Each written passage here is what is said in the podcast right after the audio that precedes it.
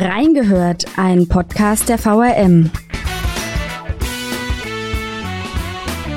In Wiesbaden hat vor kurzem eine queere Fastnachtssitzung mit dem Titel Golden Glitter and Glamour stattgefunden. Was war Programm und gab es so etwas eigentlich schon häufiger hier in der Region? Und was macht eigentlich eine spannende Berichterstattung über eine solche Sitzung aus? Wie ordnen das unsere Fastnachtsexpertin beim Wiesbadener Kurier und Drag Queens aus der Region ein? Wir haben reingehört. Hello und willkommen zur 196. Folge von Reingehört. Mein Name ist Caroline Münch, ich bin Volontärin bei der VRM und bei mir zu Gast ist heute Lisa Marie Sall, Lokalredakteurin im Rheingau-Taunus. Hi Lisa Marie. Hallo und hello. Schön, dass du da bist.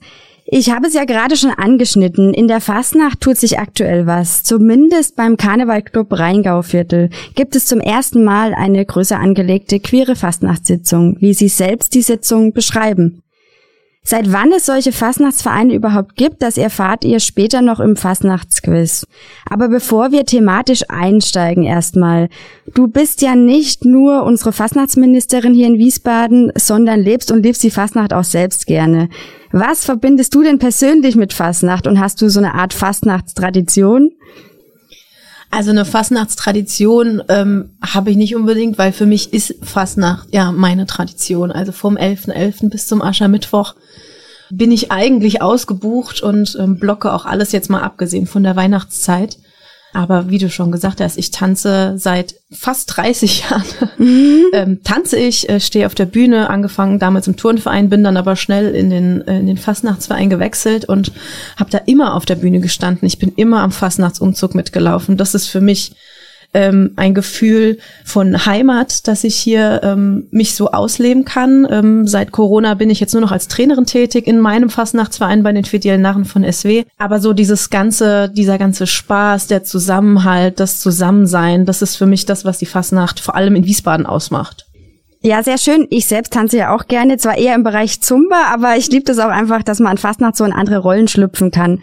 Und journalistisch verbindet mich tatsächlich auch etwas mit der Fasnacht. Mein erster Termin damals im Praktikum noch bei der Mainpost war eine Kinder, jetzt aufgepasst, Faschingssitzung. Das war damals in Franken, da sagt man ja Fasching.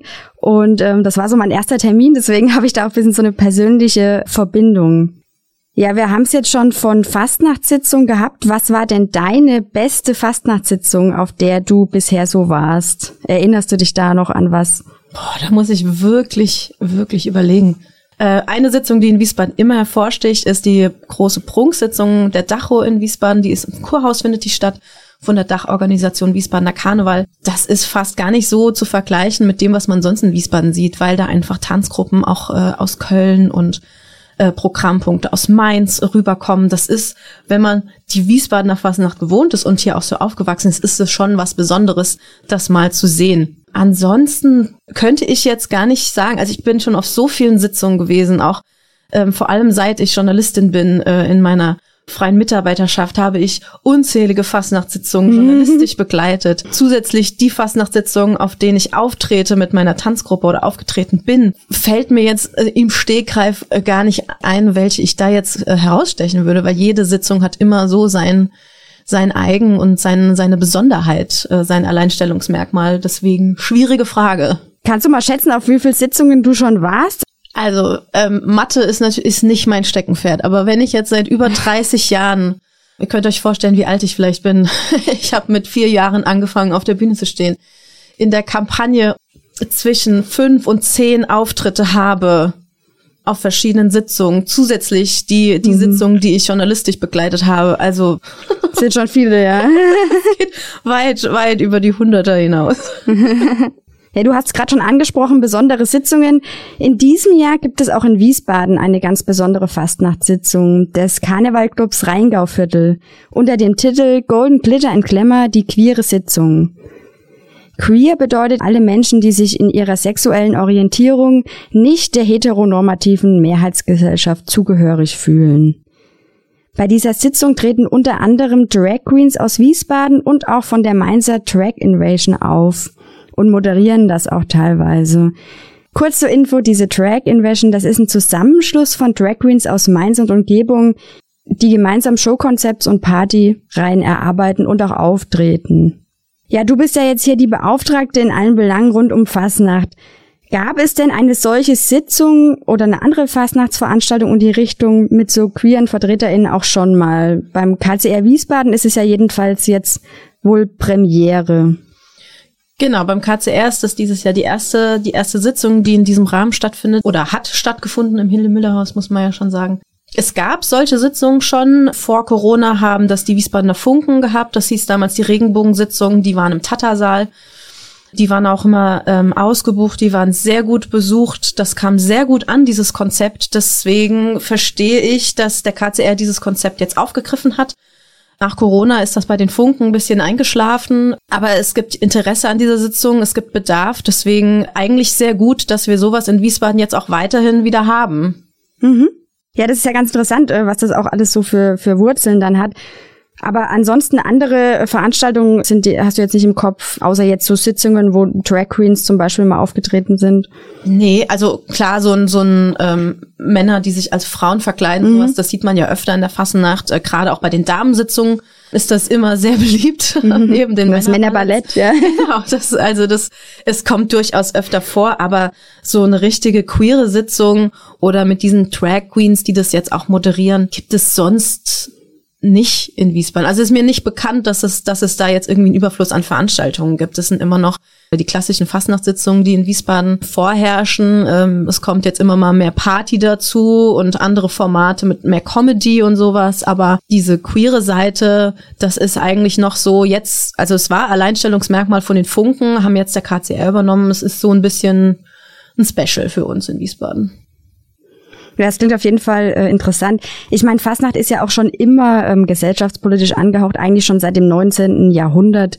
Hast du aber trotzdem das Gefühl, dass äh, vielleicht auch, wenn man jetzt mal Mainz und Wiesbaden betrachtet, dass aktuell bei der Fastnacht, auch jetzt, wenn es um Verkleidungen oder ähnliches geht, schon der Fokus ein bisschen mehr noch auf Geschlechterrollen und auch auf Diversität liegt als vielleicht vor Corona? Also das ist ja eine ganz subjektive Meinung. Ähm, kann ich, kann ich, glaube ich, an dieser Stelle gar nicht so bestätigen. Also ich habe nicht das Gefühl, dass es jetzt ähm, gerade nach Corona vermehrt irgendwie dazu kommt, dass, dass durch Kostüme so eine Diversität ausgedrückt wird. Ich bin der Meinung, dass die Diversität schon immer in der Fastnacht Einzug gehalten hat und ähm, die Fasnacht ist ja eben eigentlich auch genau das. Jeder ist willkommen, jeder kann sein, was er will, jeder kann in jede Rolle schlüpfen, in die er will, wie du es vorhin ja auch schon gesagt hast, gerade durch Kostüme in andere Rollen schlüpfen. Das ist was, was ja die Fasnacht auch ausmacht. Deswegen könnte ich das jetzt gar nicht so, so sagen, dass das jetzt mehr oder weniger geworden ist. Wir schauen jetzt nochmal auf die andere Rheinseite nach Mainz zur Drag Invasion und zu den Rosa Capture, dem ersten queeren Fastnachtsverein in Mainz. Dort habe ich den Drag Queens Kitty Katharsis und Nikki Mix auch mal die Frage gestellt, ob die Fasnacht denn heute diverser ist als noch vor ein paar Jahren. Heutzutage ist die Fasnacht viel diverser als früher. Früher hat sich keiner getraut, sich zu outen. Seit es den Verein gibt, kamen immer mehr ans Tageslicht und haben sich geoutet und haben sich auch wohlgefühlt. Die gab es schon immer, die haben bloß jetzt mehr geoutet, seit es den Verein gibt. Vorher haben sich so einsam gefühlt und versteckt, wurde eigentlich totgeschwiegen. Auch insgesamt würde ich sagen, dass es auf der Straße äh, sehr viel bunter geworden ist und äh, da auch durchaus mehr Akzeptanz äh, beim, nennen wir es mal beim Namen heterosexuellen Publikum gibt. Das heißt, Auftritte von Drag Queens oder auch von queeren Büttenrednerinnen werden immer mehr auch in der letzten Zeit? Auf jeden Fall ich denke halt, es ist eben auch eine Sache, dass das Thema queer immer mehr angesprochen wird und immer mehr auf der Tagesordnung steht und somit sowohl von queeren Rednern als auch äh, anderen durchaus mehr Thema ist. Beim KCR wart ihr bei der ersten queeren Fastnachtsitzung dabei. Worauf hattet ihr euch dabei am meisten gefreut? Ähm, einfach äh, auf das Bunte, das Vielfältige und das offen miteinander feiern, so ähm, eben sein können, wie man ist und genau so zusammen Spaß haben können. Auch mit Igitte von Bingen, einer Drag Queen aus Mainz, habe ich über die queere Sitzung des KCR gesprochen.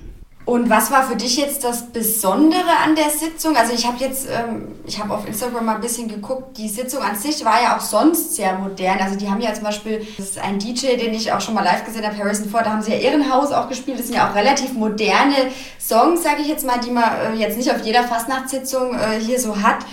Wie siehst du das? Also fandest du das eine, eine, moderne Sitzung oder? Es war schon eine sehr geile. Stimmung, das muss ich schon sagen. Also das hat schon geklappt. Ich meine, dadurch, dass es keine politische Sendung war oder keine politische Sitzung war, mhm.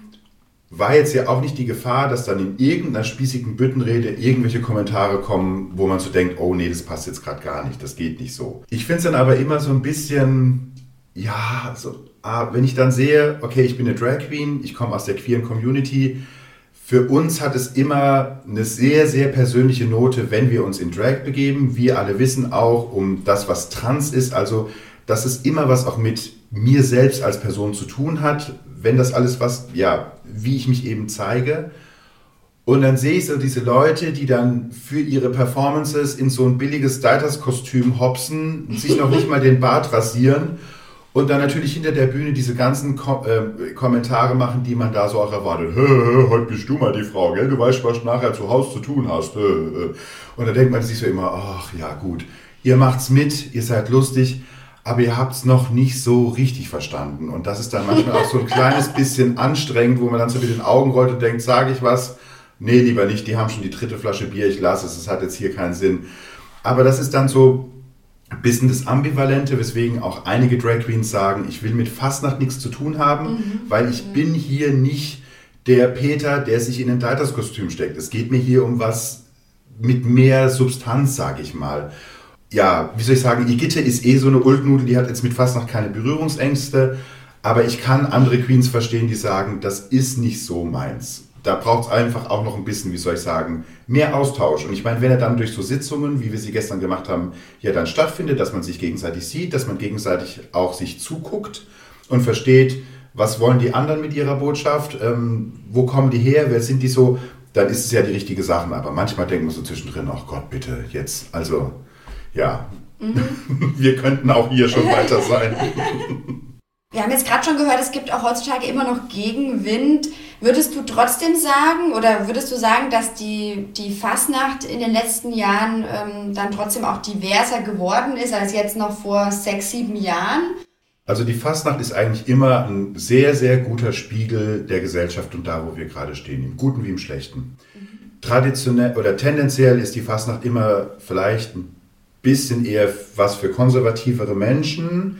Aber ich würde sagen, divers genug ist sie noch nicht. Und das ist jetzt gar nicht mal meine persönliche Einschätzung, weil auf der Sitzung von den Rosa Capture, da war ein Beitrag von einer Frau, jetzt habe ich leider ihren, ihren Namen nicht mehr im Kopf, und die hat eine wunder, wunderbare Rede darüber gehalten, dass die Fastnacht eben noch nicht divers genug ist, dass in den Elferräden immer ne, die alten, dickbäuchigen Männer sitzen und ähm, auch bei den Beiträgen, dass da noch viel zu viele Männer sind, auch bei der Fernsehfastnacht.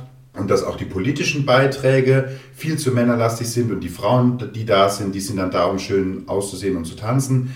Also die Frauen selber, die in der Fastnacht aktiv sind, sagen, das ist noch nicht offen, weltoffen, divers genug. Das heißt schon ein Schritt besser geworden, aber noch lange nicht am Absolut, Ziel. ja. Mit den beiden Drag Queens habe ich ja eben schon über einen Wandel in der Fastnacht und Fastnacht heute gesprochen. Doch wie war das eigentlich früher und woher kommt der Begriff Fastnacht? Das habe ich jetzt im Quiz mit Lisa Mariseil nochmal diskutiert. Apropos Wandel, ich habe jetzt auch nochmal einen kleinen Anschlag auf dich vor und ein kleines Quiz vorbereitet, das du natürlich noch nicht kennst.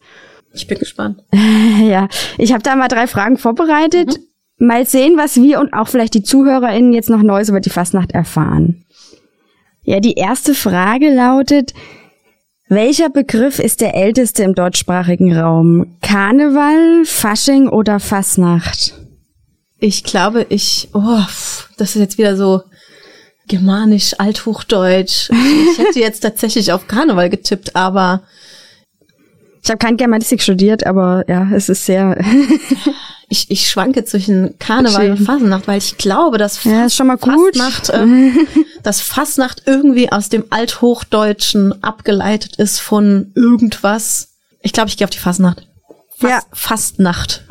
Also lockst du ein. Ich locke Fastnacht ein. Ja, und das ist auch richtig. Die Bezeichnung Fasnacht ist die älteste. Die wurde schon im frühen 13. Jahrhundert belegt und der Begriff setzt sich aus Fasten und Nacht zusammen.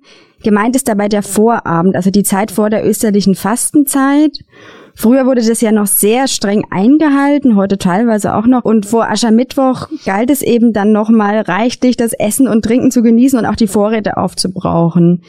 Weitere Festelemente wie das Tanzen kamen dann nach und nach erst dazu. Vielleicht eine kleine Anekdote, weil ich ja nicht nur für Wiesbaden, sondern auch jetzt für den Rheingau-Taunus-Kreis gerade die Fastnacht betreue. Ja, ja. äh, fand ich ganz spannend, weil in Wiesbaden sagt man Fastnacht, Fasenacht, bisschen hessisch. Mhm. Äh, aber es ist eine Todsünde, in Wiesbaden von Fasching zu sprechen. Jetzt, wo ich mich aber auch ähm, fastnachtstechnisch um den Rhein-und-Taunus-Kreis kümmere, da gibt es unzählige Sitzungen mit Kinderfasching und hier Fasching und da Fasching. Also irgendwie ist im Rheingau-Taunus-Kreis ist dieses Fasching, was ja eigentlich eher so ein bisschen aus der Bayern-Baden-Württemberg-Gegend kommt, äh, ist im Rheingau-Taunus-Kreis total verbreitet, aber in Wiesbaden total verpönt. Mhm, das ist interessant, das wusste ich jetzt auch noch nicht, weil ich kenne es auch aus Franken und da kenne ich eben auch Fasching, aber ist auch nicht in, äh, in ganz Bayern so, aber ja, spannend auf jeden Fall, wie die Begriffe da so ja ausgetauscht werden beziehungsweise anders verwendet werden. Ja, kommen wir mal zur zweiten Frage. Das ist auch besonders spannend, finde ich. Wann gab es den ersten Rosenmontagsumzug? Gibt wieder drei Auswahlmöglichkeiten. 1823, 1867 oder 1930? Wahnsinn, wir sprechen hier vom Mainzer Rosenmontagsumzug oder vom Kölner Rosenmontagsumzug. Der erste. Der allererste Rosenmontagsumzug in irgendeinem kleinen Städtchen, wo es noch Nee, ist schon, ist ein großer. Boah, äh, da muss ich raten. Und ich rate, ich sag 1867, die goldene Mitte. Es war 1823. Wahnsinn. Und in Köln war der erste Rosenmontagsumzug. Klar. Das ist auch eine ganz interessante Geschichte. Es gab nämlich teilweise auch Verbote. Diese Umzüge gab es nämlich auch nicht immer in der Fasnacht schon. Also es gab damals auch schon Randale, wenn Narren mal betrunken von Tür zu Tür zogen und eben noch an der Tür dann Speis und Trank forderten. Das war so damals der erste Brauch, weil es das so anlief. So ein bisschen Schnorrer-Rallye-mäßig. Genau, so ein bisschen wie ein Halloween fast schon. Und wenn es dann nichts gab, wurde dann aber auch schon mal die Tür eingeschlagen. Und, und dieses schlechte Benehmen der Narren war aber der Obrigkeit schon immer ein Dorn im Auge. Und deshalb waren sie dann froh, als sich das Bürgertum dann der Fasnacht annahm und sie in diese heute bekannte Form brachte, also mit einem organisierten Rosenmontagsumzug und später dann auch die Saalfastnacht eben mit den Sitzungen der Vereine. Also 1823 gab es eben daraufhin den ersten Rosenmontagsumzug in Köln und 1838, das ist auch nochmal ganz interessant, deswegen habe ich es mit reingenommen, gründeten sich dann in Mainz jetzt zum Beispiel die ersten Fastnachtsvereine, also 1838 der Mainzer Karnevalverein. Ja, jetzt kommen wir zur dritten Frage. Das ist somit die schwierigste. da geht es ja auch ein bisschen um neuere Entwicklung. Also ist jetzt die Preisfrage. Wenn du gewinnst, gibt's dann Krieg einen Krebbel. Gibt's einen Krebbel, ja. Ich habe gerade geguckt, ähm, als ich den vorhin besorgt habe, stand dort Dinkel Berliner. Also, hast du einen Berliner oder hast du einen Krebbel gekauft? Ja, ich habe jetzt wohl einen Berliner gekauft. Mhm. mhm. Ja, zur Not, äh, ich du hast ja Berliner. Ja, aber ist schon schwierig hier, ne? Ja. Es, es gibt da Unterschiede. Aber einen Dinkel Berliner hatte ich jetzt auch noch nicht gehabt, also da bin ich mal gespannt. Jetzt ein Berliner ist es ja die Füllung wichtig. Ja, das, mal, ja das bleibt noch eine Überraschung. Mhm. Ja. ja, wir haben es ja vorhin schon gehört, Drag Greens sind heutzutage auch auf Fastnachtssitzungen vertreten. Und da wird dann auch gerne mal der Begriff Travestie verwendet. Aber was ist eigentlich, also es gibt natürlich auch Überschneidungen, aber was ist eigentlich der Unterschied zwischen der schauspielerischen Travestie und Drag? Das ist jetzt eine sehr schwierige Preisfrage. Da jetzt auch keine Auswahlmöglichkeiten. nee, genau.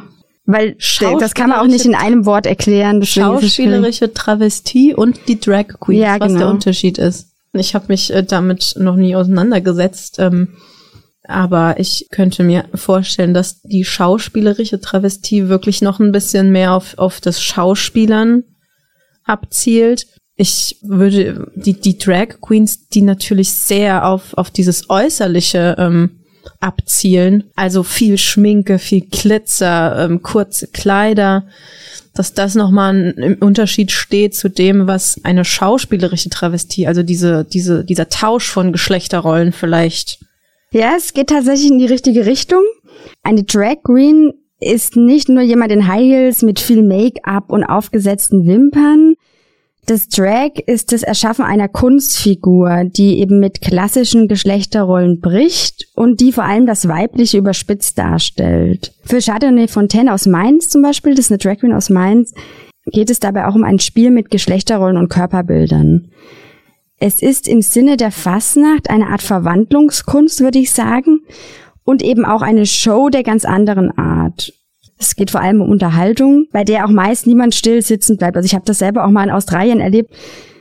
Und dass eben Drag Queens diese permanente Rolle mit einem eigenen Künstlernamen auch haben und auch so eine Identität verkörpern, das unterscheidet sie von äh, dieser schauspielerischen Travestie. Genau genommen vertreten eben diese klassischen Travestiekünstler in ganz unterschiedliche Figuren auf der Bühne. Da war ich ja nicht so weit weg. Genau, eigentlich. ja, sehr gut. Würde ich auch sagen, ist eigentlich, würde ich einen grünen Haken geben.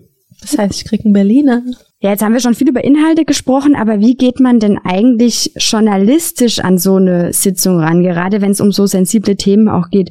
Wie schafft man es auch? Du hast ja auch schon gesagt, du hast jetzt viele Sitzungen schon mitgemacht ich sag mal nicht einfach das Programm von vorne bis hinten durchzubeten. Das ist natürlich schwierig und das ist auch eine Kunst. Ähm, dafür muss man auch vielleicht ein bisschen Spaß an der Sache haben. Es gibt nämlich gar nicht so viele Journalisten, die auch wirklich Lust auf Fasnacht haben. Mhm. Ähm, ich bin da so ein bisschen die Ausnahme, weil ich äh, komplett dafür brenne. Also ich gehe immer da so ran, dass ich erstmal gucke, was ist das für ein Verein, wo sitzen die, was haben die, wie viele Gruppen haben die, also so ein bisschen mir angucke, was machen die eigentlich versuche dann mir einen Aspekt rauszuziehen. Ähm, haben die kürzlich eine neue Tanzabteilung aufgestellt? Ähm, hat der Sitzungspräsident vielleicht Jubiläum? Da muss ich aber auch dazu sagen, das ist ziemlich schwierig ähm, in der Recherche herauszufinden. Also das mhm. ist jetzt nicht was, was man einfach mal schnell googeln kann. Im Idealfall kann man das. Ähm, aber es ist schwierig. Ähm, viel läuft da auch über so diese Mundpropaganda. Also wenn man sich in der Fastnacht auskennt, wenn man die richtigen Leute kennt, die man mal fragen kann. Man kennt sich sowieso so ein bisschen, kriegt mal was erzählt, äh, schnappt mal was auf. Und dann rufe ich äh, im Vorfeld den ersten Vorsitzenden an oder eben den Sitzungspräsidenten oder die Trainerin, mir da schon was erzählen und dann gehe ich schon so ein bisschen entspannter in diese Sitzung rein, weil ich weiß, ich muss nicht alles akribisch von, von A bis Z aufschreiben.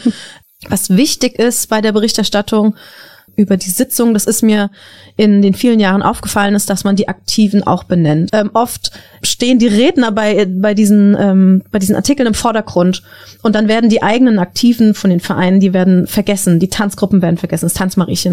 Ja, also es ist gut, wenn man sich auch ein bisschen äh, auskennt und auch so verwurzelt ist in der Fastnacht. Auf jeden Fall. Ja, die Berichterstattung in Fastnachtszeiten ist ja generell spannend. Ich frage mich da auch, wie ihr als Redakteure immer wieder neue Themendrehs oder auch Herangehensweisen jetzt im Allgemeinen für allerlei Geschichten findet. Ähm, oft sind es aber auch äh, lustigerweise die Nicht-Fasnachter, die oft einfach mal so eine Frage in den Raum werfen, wo man sich als Fasnachter denkt, aber das ist doch sonnenklar, aber es ist vielleicht gar nicht jedem klar, wenn man da nicht so drinne steckt.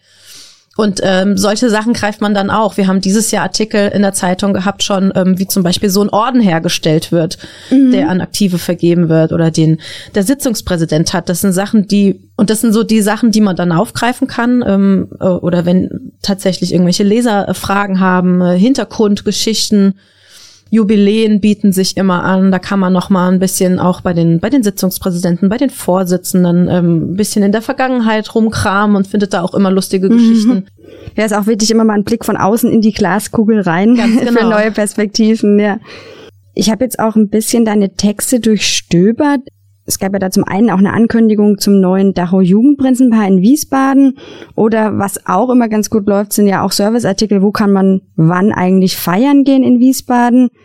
Was sind denn auch so Texte, die immer gut laufen? Sind das wirklich solche, solche Serviceartikel? Ich würde sagen, ja. Also Service ist immer gut für die Leser. Ähm, versuchen wir auch immer so ein bisschen ähm, mit einzuspielen. Also nicht nur, wo sind Partys, wo sind Kindermaskenbälle, sondern auch, wie verläuft die Strecke des Umzugs, mhm. welche Informationen kommen neu dazu, wo sind Alkoholverbotszonen. Also wirklich Sachen, die die Leute einfach informieren. Und so ähm, lesen sich halt auch, also nicht nur jetzt über das, über das Jugendprinzenpaar, sondern auch über andere Akteure einfach, die herausstechen, Geschichten, die herausstechen, Vereine, die irgendwas Besonderes machen. Es liest sich gut. Ja, das war doch jetzt ein ganz äh, guter Abschluss. Dann sage ich dir schon mal äh, vielen Dank, bevor Danke wir jetzt äh, die Berliner mal probieren. Mhm. Falls ihr Kritik oder Anmerkungen habt, schickt sie uns gerne an audio.vrm.de und wenn ihr keine Folge mehr verpassen wollt, dann abonniert auch gerne den Podcast. In der Folgenbeschreibung, wir haben ja gerade über ein paar Artikel gesprochen, verlinke ich euch auch nochmal aktuelle Artikel zur Fasnacht. Danke an alle, die heute reingehört haben. Macht's gut und bis nächste Woche. Reingehört ist eine Produktion der VRM von Allgemeiner Zeitung, Wiesbadener Kurier, Echo Online und Mittelhessen.de.